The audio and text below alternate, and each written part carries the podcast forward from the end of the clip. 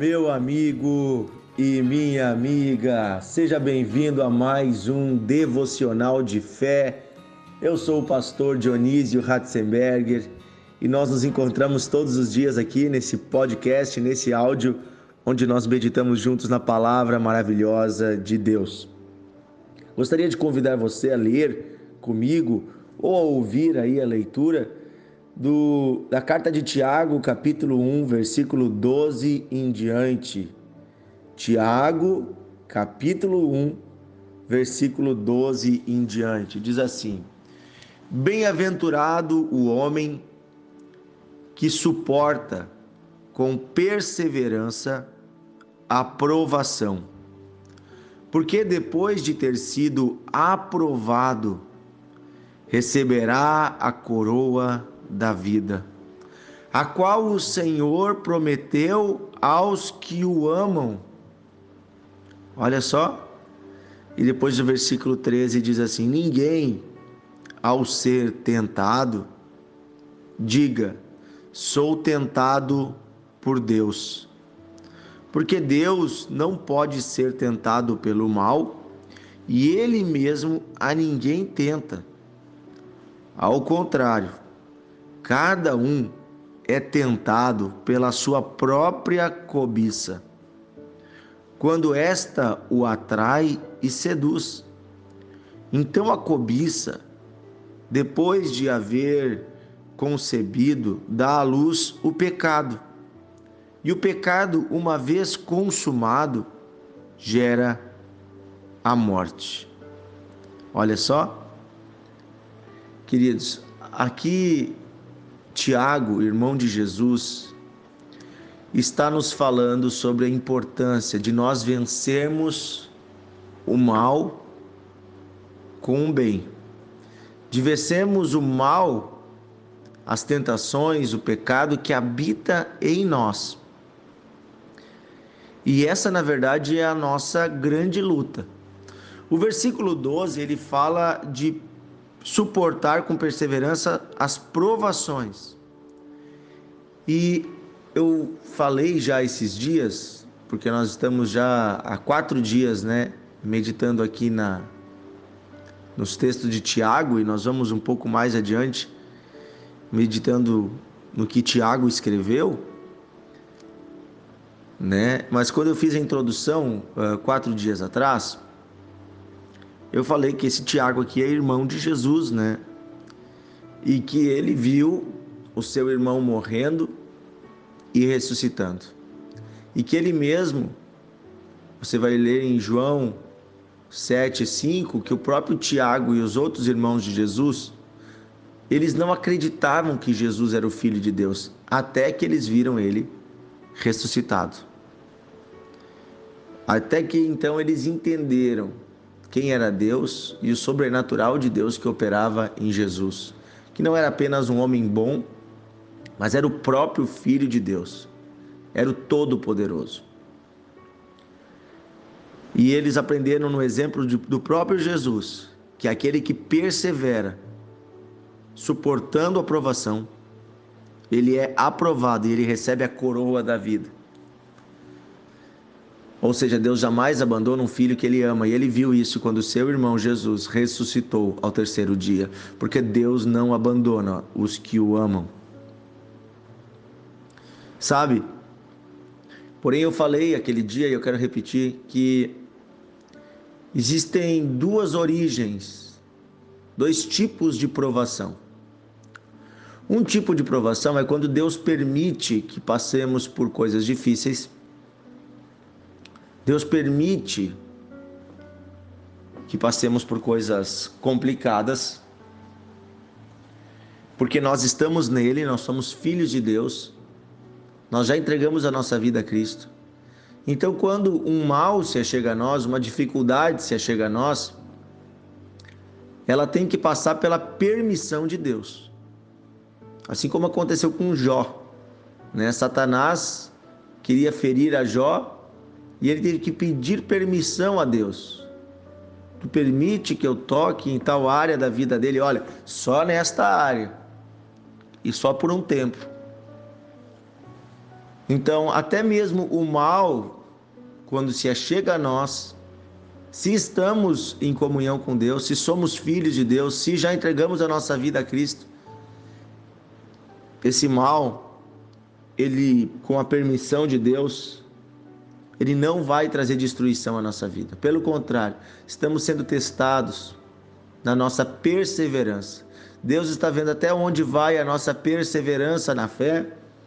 E, esse, e essa dificuldade, ela sempre acaba trazendo crescimento.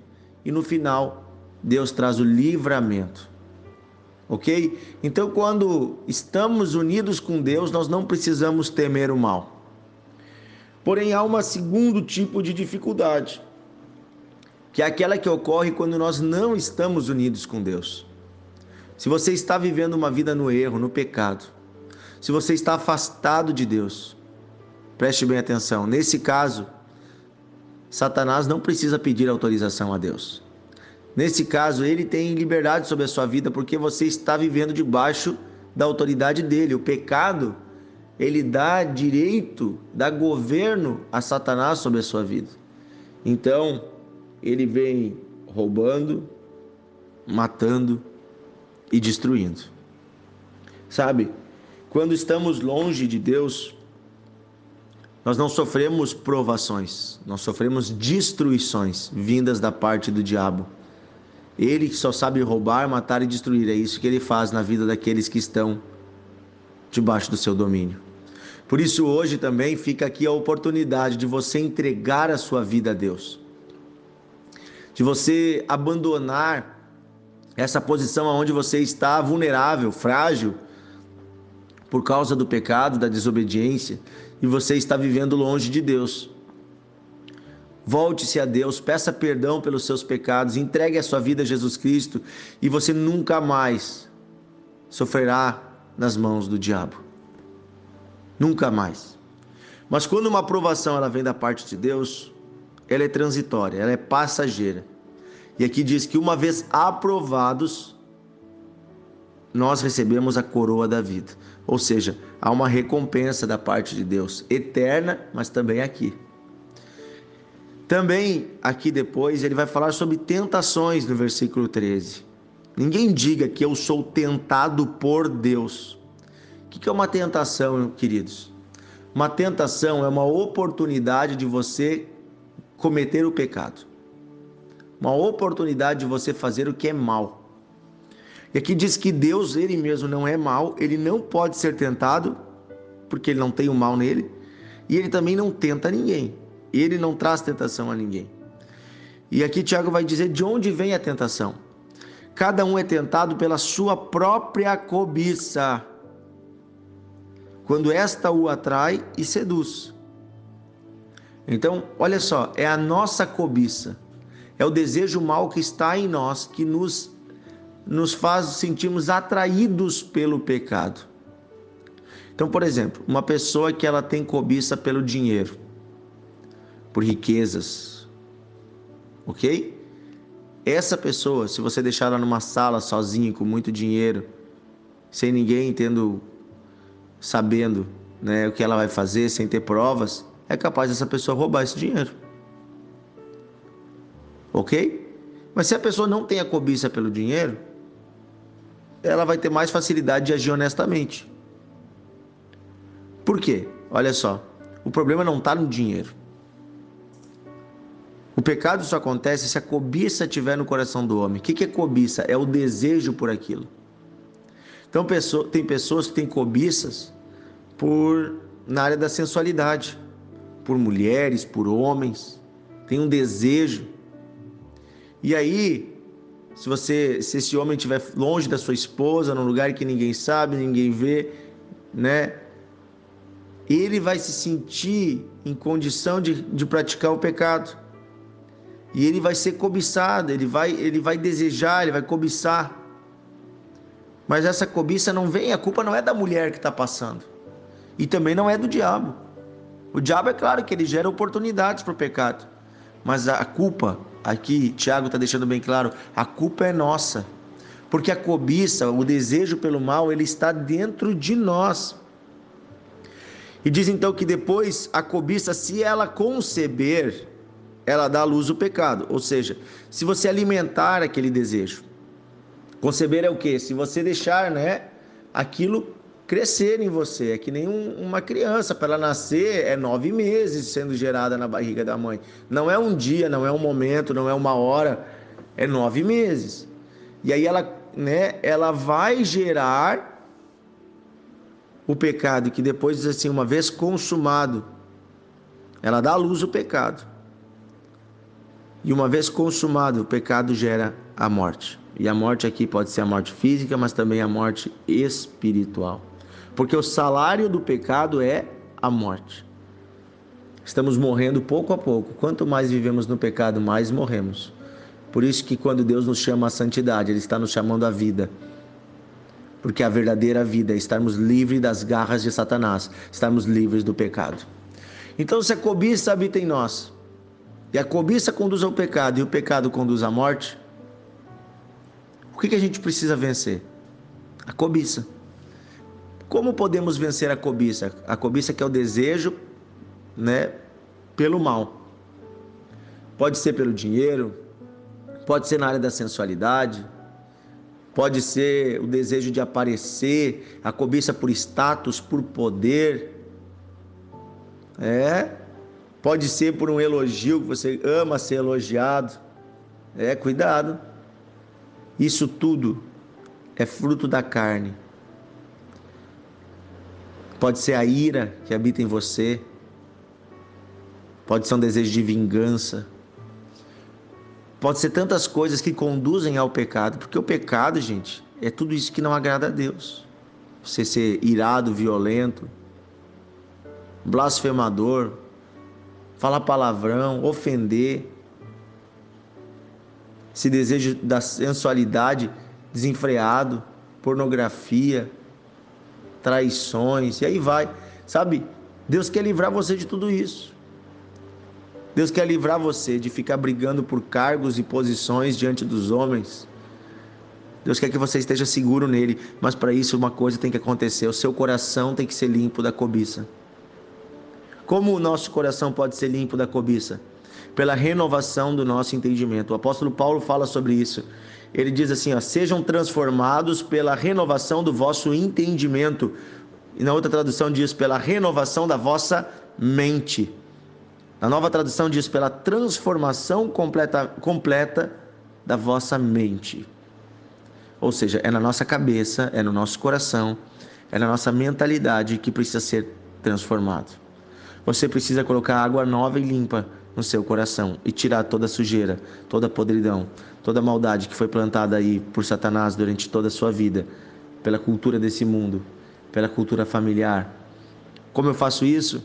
Orando, buscando a Deus, tendo comunhão com a palavra, ouvindo devocional, estudando, conversando com pessoas boas, pessoas de Deus, e você vai sendo purificado, mas principalmente resistindo ao mal.